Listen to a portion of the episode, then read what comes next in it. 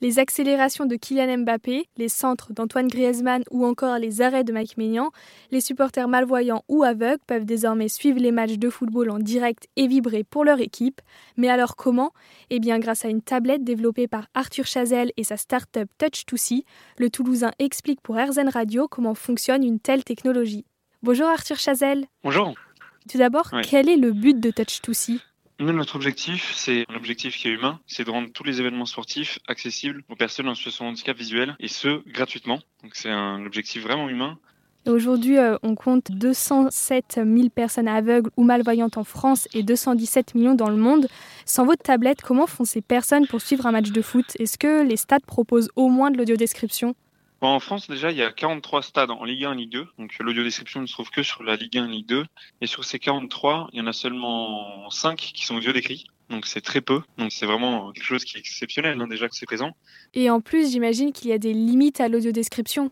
Oui, même comme c'est audio décrit, il y a quand même des limites. Premièrement, parce que c'est souvent des personnes qui ne sont pas forcément formées qui s'en chargent. La qualité du support n'est pas forcément constante. D'un point de vue matériel, les casques d'audio-description, c'est les mêmes qu'on a dans un musée par exemple bah, il y a souvent des problèmes aussi. Enfin, donc euh, toute la chaîne globale, elle dysfonctionne régulièrement. Et pour les particuliers, chez soi, ils peuvent euh, utiliser euh, le flux de télévision ou la radio, mais voilà, ça reste quand même des supports qui sont délicats, qui sont pas adaptés, donc il y a des gros enjeux. Quel est le temps de latence entre la réalité et ce qu'on peut entendre à la radio? Ça dépend des radios. En général, on est sur une latence total qui est entre 10 et 20 secondes. Même si aujourd'hui les radios FM elles sont quand même plus bas en, latence, mais les radios ont toujours un problème. C'est que déjà tous les matchs ne sont pas retranscrits et quand un match est retranscrit, il y a beaucoup de coupures de programme, que ce soit des publicités, des changements de programme. Donc euh, c'est pas du tout adapté. Et au-delà de ça, utiliser de l'audio pour retransmettre un événement sportif, c'est hyper limité. Déjà parce qu'une personne qui est non voyante de naissance a une conception spatiale qui est égocentrée. Donc elle se réfère à elle-même dans un espace, pas à l'espace. Donc lui expliquer une position, une direction ou une vitesse du joueur et du ballon par de l'audio, c'est pas pertinent. Et au-delà de ça, aller dans un stade pour euh, écouter une radio, c'est un peu dommage parce que ça nous coupe énormément toutes les interactions sociales avec ses amis, euh, son entourage, même profiter de la foule. C'est pas inclusif. Donc euh, non, mais vraiment en avant le toucher qui a beaucoup plus d'intérêt. Justement, on va rentrer dans le vif du sujet. Concrètement, comment font les personnes malvoyantes ou aveugles pour suivre un match de foot avec votre tablette tactile Est-ce que vous pouvez nous la décrire pour qu'on se l'imagine? On développe deux choses, une tablette tactile et une audio description. Donc la tablette tactile, elle se présente sous la forme euh, à peu près d'une feuille à 4. Ça pèse 2 kg, c'est très nomade. Et grâce à ça, on peut suivre la position du ballon en temps réel grâce à un curseur magnétique qui se déplace sur euh, un petit terrain miniaturisé qui représente le terrain du coup du sport en question. Donc il y a le curseur qui représente le ballon. En parallèle, on a de la vibration qui traduit l'intensité du jeu quand il y a une passe, un dribble ou un tir. Et à côté, on a une audio description qui est générée automatiquement, qui est narrative et qui apporte des informations précises telles que le temps de jeu, le score, les fautes. Donc euh, on utilise un curseur la vibration et une audio générée automatiquement pour euh, réunir l'ensemble des informations. Et donc, si on prend l'exemple du football, en fait, on va pouvoir suivre les déplacements bah, du joueur, comme vous l'avez dit, les tacles, les passes, les tirs avec la tablette. Et donc, les noms du porteur de balle, ça va être euh, avec l'audio description. Voilà, parce qu'en fait, c'est une des grosses questions. Qu'est-ce qu'on vient transmettre par le toucher? On s'est vite rendu compte avec les prototypes que retransmettre plus qu'une position, donc plus que la position du ballon, c'était très compliqué et ça apportait beaucoup de confusion pour les utilisateurs. Donc nous, on transmet que la position du ballon et grâce à la vibration et à l'audio, en fait, on arrive à venir quasiment toutes les informations du jeu qui sont essentielles. Donc c'est vraiment quelque chose qui est complémentaire. On utilise à peu près tous les sens possibles. Par exemple, pour différencier le tacle du dribble, en fait, la personne aveugle ou malvoyante va ressentir une vibration et c'est l'audio-description qui va lui dire de quelle action il s'agit.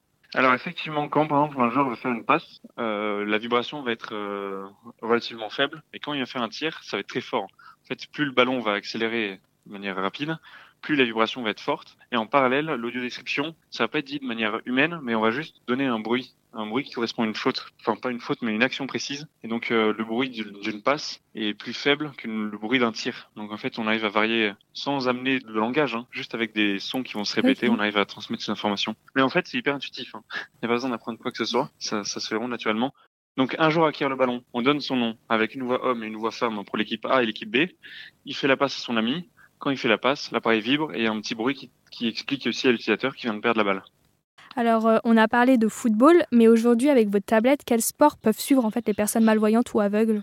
En fait, la solution, on a une tablette, mais elle est compatible avec beaucoup, beaucoup de sports. Aujourd'hui, on travaille sur une quinzaine de sports, donc c'est essentiellement les sports qui comportent un ballon et qu'on peut voir à la télévision.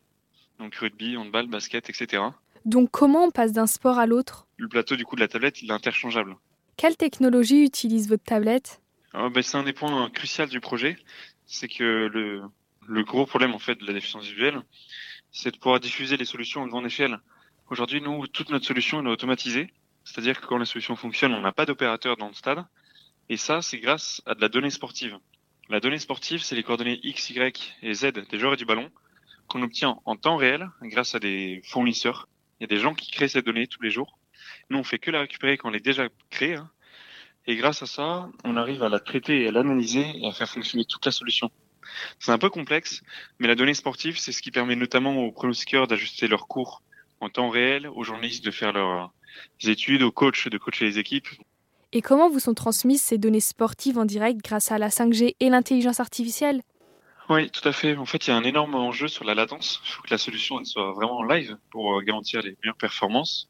Et euh, pour garantir ceci, on travaille avec Orange, qui nous permet de bénéficier d'une 5G qui est extrêmement rapide dans les stades. Et donc aujourd'hui, on arrive à garantir une latence globale, donc à partir du moment où le ballon se déplace et où notre curseur se déplace, qui est d'à peu près 150 millisecondes, donc 0,15 secondes, c'est moins que le temps de perception humain. Donc c'est de l'instantané. Pour développer euh, un tel projet, donc vous nous avez parlé d'Orange, mais j'imagine que vous êtes euh, aussi aidé par d'autres entreprises ou d'autres associations. Oui, tout à fait. On a notamment le CEA, donc qui est le commissariat aux études atomiques et aux énergies. c'est ceux qui ont monté la bombe nucléaire en France. Maintenant, ils font plein d'autres choses. Et ils nous ont notamment aidé sur un accompagnement de six mois sur la conception de la tablette tactile. Donc aujourd'hui, on a quelque chose qui est vraiment robuste, vraiment de très bonne qualité et est-ce que vous avez euh, des associations qui vous accompagnent euh, dans votre projet? Oui, on en a plusieurs. Euh, pour citer celle de France, par exemple, on a l'association bon, ASA, c'est ceux qui s'occupent de l'audiodescription dans les stades. On a UNADEV, donc qui est une des plus grosses associations. On a AVH, donc l'association Valentin Aoi. Quand on fait des tests dans, dans, les villes, on les mobilise pour essayer de trouver des déficients visuels et qu'on a soutien des plus grandes associations européennes sur la déficience visuelle. Et pour quelle situation est conçue la tablette? Pour les personnes qui vont au stade ou celles qui regardent le match à la télé? Nous, on s'adresse à deux besoins. Donc, les personnes qui seront dans le stade, donc elles, pourront bénéficier gratuitement au titre de leur handicap. Pour les particuliers, donc nous, on diffusera la solution pour les particuliers dans le monde entier. Elle s'utilisera simplement avec un téléphone et une application connectée en Bluetooth à la tablette. Les particuliers, eux, devront l'acheter Oui, tout à fait. En fait, ils vont pas l'acheter, ce sera uniquement un abonnement, donc comme un abonnement Canal Plus ou Vinsport. Maintenant, on ne connaît pas encore exactement le prix, mais ce sera certainement entre 20 et 40 euros par mois. Merci beaucoup, Arthur Chazelle. Merci.